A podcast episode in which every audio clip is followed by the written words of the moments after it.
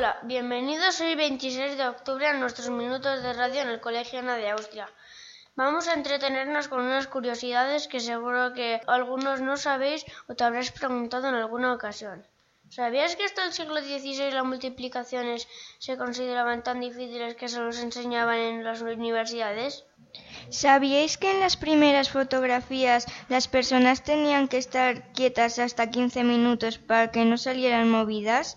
¿Sabías que los peces tienen sed? Los que viven en agua dulce, ríos y pozos absorben el agua a través de todo su cuerpo. No tienen que preocuparse en abrir la boca para beber. Por el contrario, los peces marinos se pasan la vida bebiendo agua y se da por hecho que es porque tienen sed.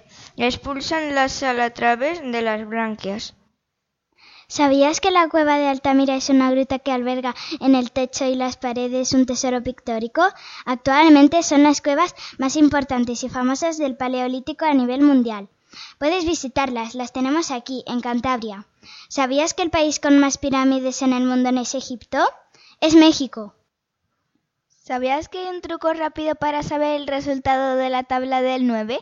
Se extienden los 10 dedos y se van escondiendo de uno en uno según el número por el que multiplicas el 9. Por ejemplo, si queréis resolver 9 por 3, tendréis que esconder vuestro tercer dedo. A la izquierda hay 2 y a la derecha 7. 27. Prueba con los otros números. ¿Sabías que los camaleones cambian de color en función del estado de ánimo, además de para camuflarse? Tienen pigmentos en su piel, los iridióforos que reflejan la luz. Si el animal está calmado, estará verde. Marrón indicará esto no me gusta. Y si se pone nervioso, reflejarán el rojo o amarillo.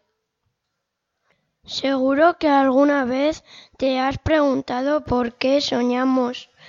Algunos dicen que nuestro cerebro mantiene un alto grado de actividad mientras dormimos y los sueños son resultados de ello. Otros sostienen que los sueños ayudan a nuestro cerebro a ordenar los recuerdos y la información, solucionar problemas y gestionar las emociones. Cuando tenemos pesadillas, nuestro cerebro nos prepara para situaciones complicadas que quizá debamos afrontar. ¿Sabes por qué la luna influye en las mareas? Esos movimientos del agua en la superficie terrestre está determinado por la gravedad de la luna. Cuando ésta se aproxima a una zona de la Tierra, atrae hacia sí la masa del agua y provoca que suba la marea. Y con esto terminamos. Ya os contaré más cosas en otra ocasión. Adiós.